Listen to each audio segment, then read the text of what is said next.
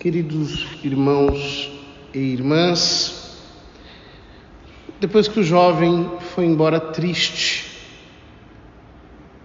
Jesus faz um comentário do fundo do seu coração. Ele vê o jovem se indo e como que pensa em voz alta compartilhando uma ideia que surge espontaneamente em sua alma. Em verdade vos digo, dificilmente um rico entrará no reino dos céus.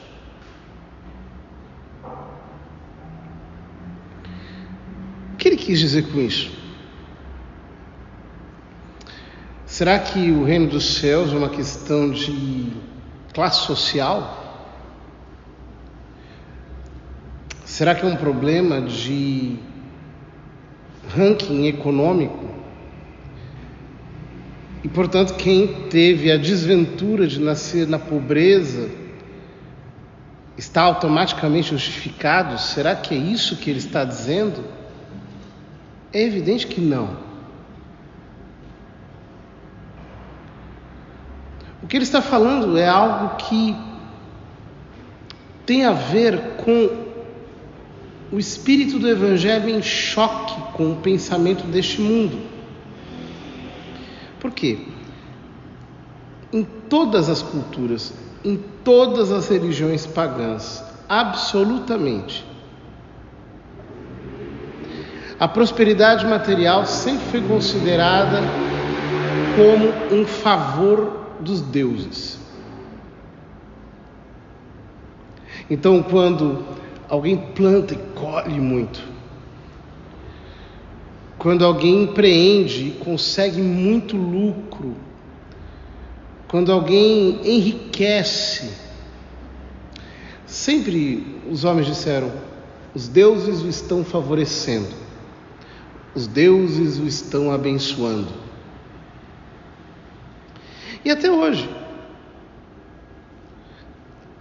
Quantos cristãos, por exemplo, equivocadamente vão à televisão e dizem: Olha, eu comecei a servir a Deus, hoje eu tenho dois apartamentos, eu tenho tantos carros, eu tenho não sei quantas casas, eu tenho barco, eu tenho, eu tenho tudo. Como se isso fosse um grande sinal do favor divino. Então vem Jesus no Evangelho e diz: Bem-aventurados os pobres em espírito. Já de cara. E isso choca. Como assim? Quer dizer que a prosperidade não é um sinal do favor divino? Não é ela um selo de que Deus está assinando, por assim dizer, um carimbo, um recibo na vida do seu servo? Se fosse assim, os homens mais abençoados e mais santos do mundo seriam esses corruptos, essas pessoas que obtiveram tantos favores. Os homens mais ricos do mundo não são os mais piedosos, não são os mais santos. Ou seja, o que Jesus está dizendo é: deixem de ser idiotas. O que vocês chamam de prosperidade, eu chamo de pobreza, eu chamo de mesquinharia. O que vocês chamam de fortuna, eu chamo isso de mamon, de ídolo, de palha, de, de coisas que podem ser corroídas pela traça, pela ferrugem. Não é isso que eu chamo de riqueza. Não é isso que eu chamo de bênção, de prosperidade. É que vocês não se cansam de ser tolos. E ele vem com um exemplo. Ele diz: Digo ainda, é mais fácil um camelo entrar por buraco de uma agulha do que um rico entrar no reino de Deus. Jesus está fazendo uma piadinha aqui, muito engraçada. Agulha, nos tempos dele, era uma portinha que havia em algumas edificações que era tão pequena que propositalmente era assim para que ninguém pudesse entrar com cavalo, porque havia muitos vândalos naquele tempo que entravam nos lugares públicos e em edifícios com cavalos, com camelos. Então ele está dizendo: imagine um camelo tentando passar por essa portinha, se, se espremendo, caindo no chão, abrindo as patas. Pois é, isso aí é um rico, ou seja, isso aí é alguém que tem esse pensamento de que a divindade favorece com prosperidade material, tentando entender o reino de Deus. Uma pessoa assim jamais vai conseguir entender o Evangelho. Não, não, não, não passa o Evangelho na mente dele. Porque o Evangelho é feito de outras riquezas, de riquezas muito superiores. Ouvindo isso, os discípulos ficaram muito espantados e perguntaram: então quem pode ser salvo? Jesus olhou para eles e disse: Para os homens isso é impossível, mas tudo é possível para Deus. Ou seja, para Deus é possível fazer qualquer pessoa entender a fé, compreender a superioridade dos bens sobrenaturais. Abriu seu coração para que o reino de Deus entre nele. Para Deus, isso não é nada, mas é só Ele que pode fazer isso. Não somos nós que nos esprememos para entrar no reino dos céus. É Ele que torna possível que o reino dos céus entre em nós. Não é o campo que pula em cima da semente, é a semente que cai no campo. Não são os peixes que saltam a rede, é a rede que alcança os peixes. Não somos nós que tentamos entrar, espremendo-nos do reino, é Ele que faz o seu reino chegar até nós. Então, como a salvação provém dele, para Ele é tudo possível. Pedro tomou a palavra e disse a Jesus: Vê, nós deixamos tudo e te seguimos. O que haveremos de receber? Pedro percebeu a alfinetada do Senhor. Ele era um empresário. Eles tinham um empreendimento de pesca. Pedro e André, Tiago e João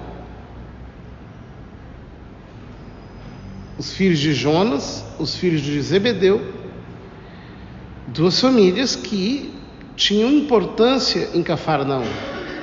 Talvez uma das mais importantes mesmo ali. Então Pedro está dizendo: olha, nós deixamos tudo para trás. Nós deixamos as nossas empresas para trás. Para te seguir. O que nós receberemos? É importante a pergunta de Pedro, porque talvez na mente dele ainda estava presente a ideia de um messianismo político. Então,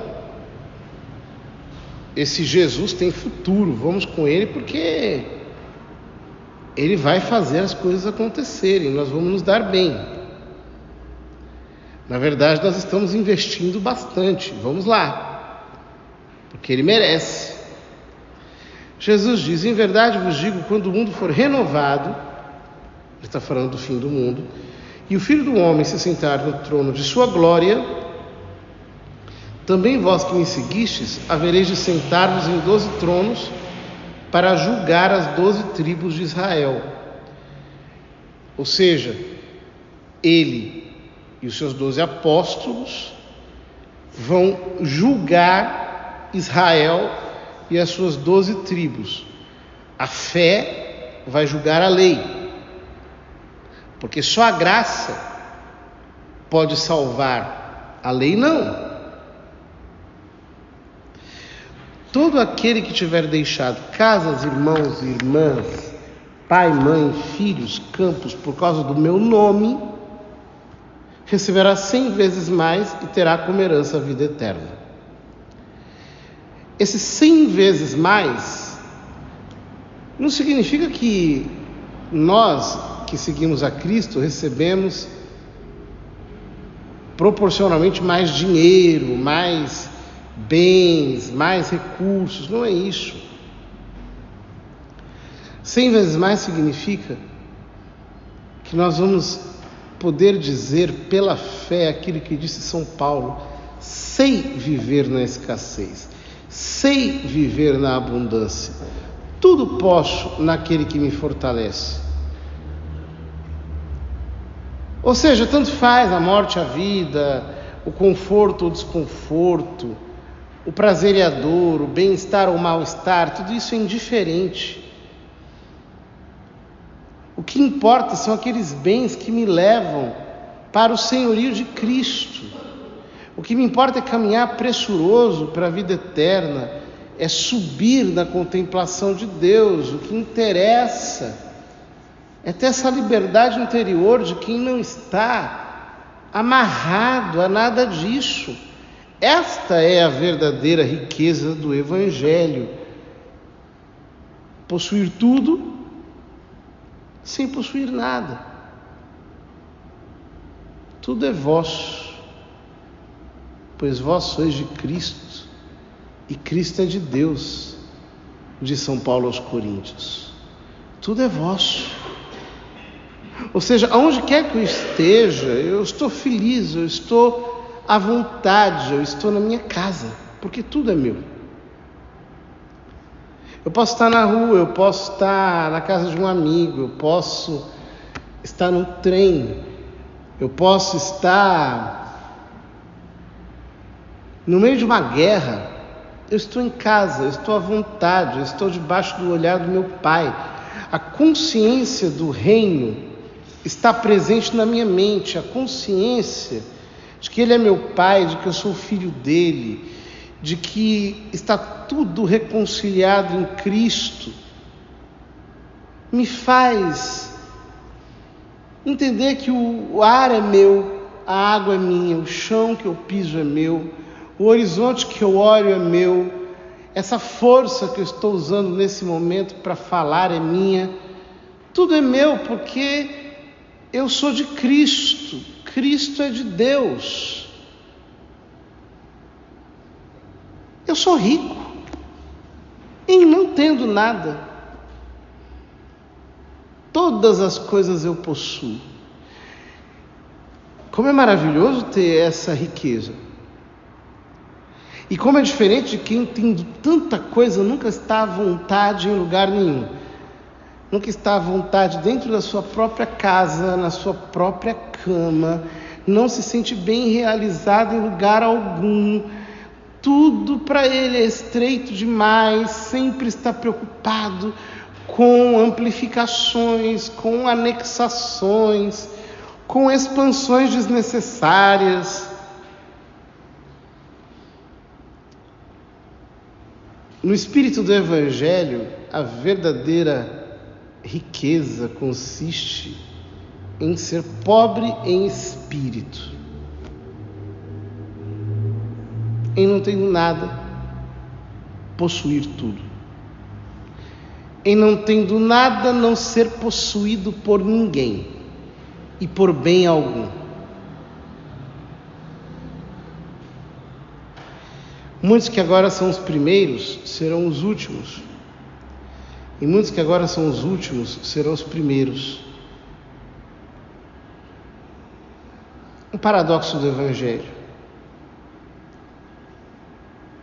É o paradoxo justamente de quem de fato aprendeu a viver na escassez tem em abundância e de quem nunca deixou de aprender a ter em abundância jamais deixará de desaprender a escassez.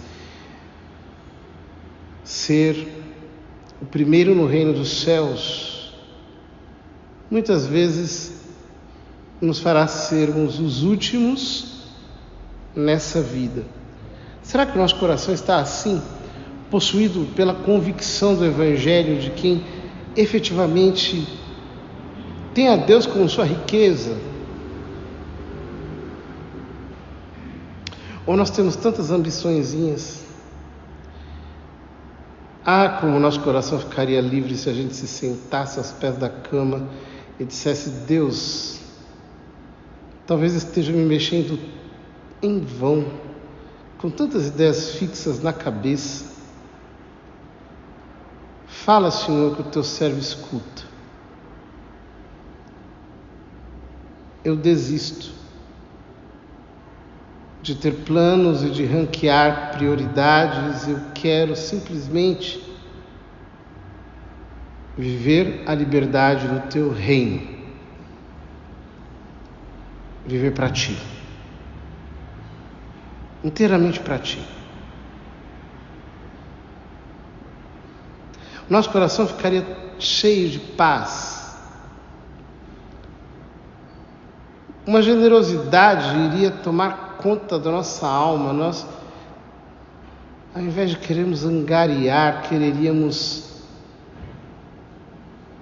entregar, mesmo possuindo, mas não, não tendo como nosso. E assim a nossa alma ficaria leve, com a leveza de Cristo. Que o Senhor nos ajude, queridos irmãos, então nós receberemos o reino de Deus em nós e viveremos totalmente dependentes dele.